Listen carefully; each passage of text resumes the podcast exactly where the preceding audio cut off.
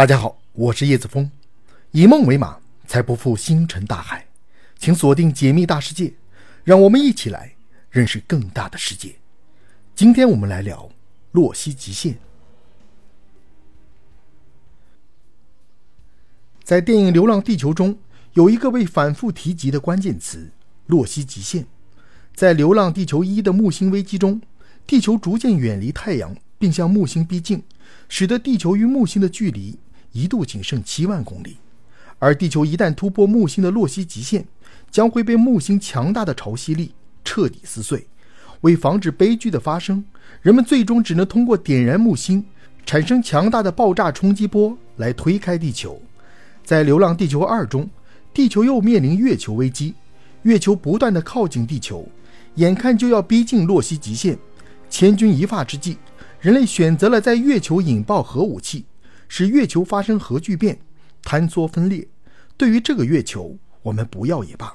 那么，究竟什么是洛希极限？它到底有多可怕呢？一八四八年，法国天文学家和数学家爱德华·洛希发表了一篇论文，表明月球在被潮汐力撕裂之前，绕行星运行的距离是有限的，而他也成为了第一位计算这一极限值的人。故而，人们便以爱德华·洛希的名字。来为这个极限值命名，即洛希极限。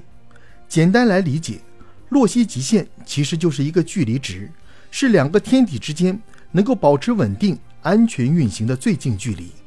包括地球在内的所有行星都存在洛希极限。拥有浪漫思想的人还认为，这样的洛希极限不正是情侣之间该遵守的爱情准则吗？不过分亲密，也不过分远离。两人始终保持着最理想、最舒服的距离，相互吸引，松弛有度。警告你，别靠近，别越界，否则你会变得不幸。因为一旦突破洛希极限，一些较小的星体可能会直接粉身碎骨。就以我们最熟悉的地球和月球来举例，地月之间的距离为三十八万公里。如果月球不断的靠近地球，移动到地球上方。约一万八千四百七十公里的位置时，这个位置便被称为洛希极限。但是，月球一旦突破洛希极限，月球将不再是以一副完好无损的躯体逼近地球，因为月球会被地球的潮汐引力拉扯，撕成碎片。随后，这些碎片会散落在地球赤道上方，形成一个直径达三万七千公里的碎片环。不过，幸运的是。现如今的月球正在以每年三点七八厘米的速度远离地球，所以月球和地球之间不太有突破洛希极限导致被粉碎的可能。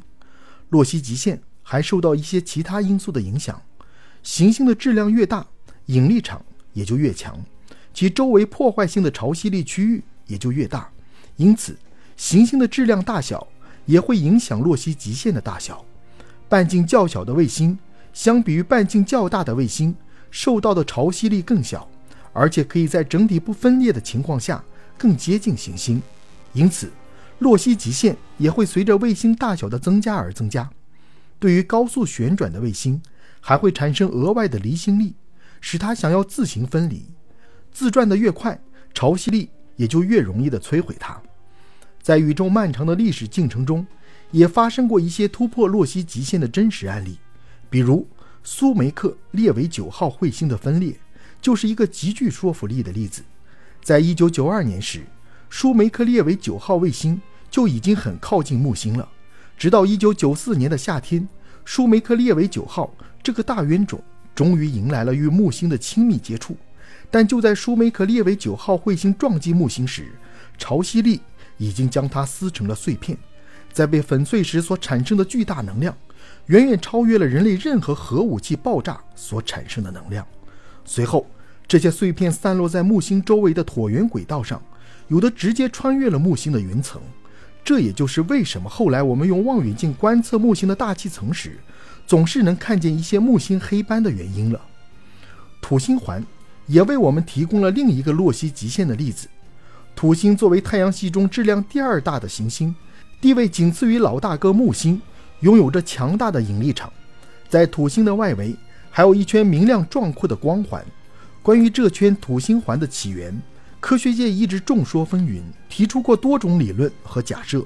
一种观点认为，土星环可能是曾经绕土星运行的卫星与其他外围物质相撞后留下的碎片。土星的卫星大多有冰冷的外壳，因此也被称为冰壳卫星。如果冰壳被剥离，那么卫星的其余部分可能直接坠入了土星大气层，由此形成了土星环。另一种观点认为，土星环是由碎片、尘埃、彗星或者小行星在经过土星附近后慢慢形成的。上边我们提到过，土星的引力场强大，这些物质受到土星引力的影响，被拉向土星，从此被困在土星周围，形成土星环。但还有一种观点认为，土星环美丽的外表背后，其实也是由恐怖的洛希极限所造就的。曾经有一颗中等大小的土星卫星突破了洛希极限，被潮汐力撕碎，最终形成了土星环。无论你赞同哪种观点，不可否认的是。洛希极限的概念，对于我们研究土星、木星、天王星和海王星等行星周围的暗淡光环，都提供了理论基础，能帮助我们预测一些太阳系未来可能发生的行星毁灭事件。